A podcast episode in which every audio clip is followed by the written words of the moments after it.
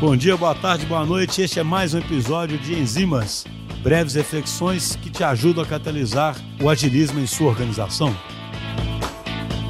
Hoje eu queria falar um pouquinho sobre como é que as empresas médias e as empresas pequenas devem encarar a transformação digital. A gente aqui na DTI recebe duas vezes por ano, ano passado foi assim e esse ano deve acontecer de novo, a turma do MBA Executivo Internacional da Dom Cabral. Quando eles fazem um módulo aí de digital, eles vêm aqui na, na DTI. E a gente fala sobre Business Agility. E numa desses encontros, houve uma pergunta de uma pessoa de uma empresa média ou uma empresa menor, uma pergunta foi a seguinte, olha, nesse contexto de transformação, em que os recursos vão ser escassos, né? Ou seja, a gente sabe que o profissional de transformação de TI, do digital, cada vez mais escasso, que o gap é grande e que as empresas grandes vão competir por esses recursos e que isso acaba sendo é, uma necessidade de HH intensivo, como é que a gente fica, né?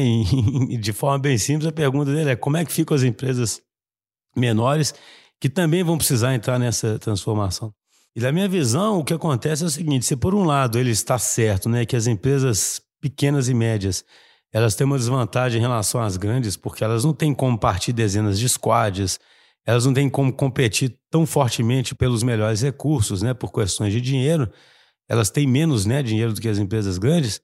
Existe, por outro lado, um diferencial que as pequenas e médias empresas, em tese, deveriam ter e que deveriam usar muito nesse momento.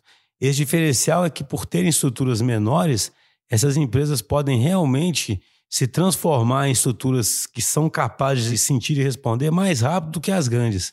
Eu falo sempre em tese, né? Porque a gente sabe que mesmo em pequenas e médias empresas, você pode ter lá muito o líder que não dá autonomia, muito traço de taylorismo e muito traço de hierarquia.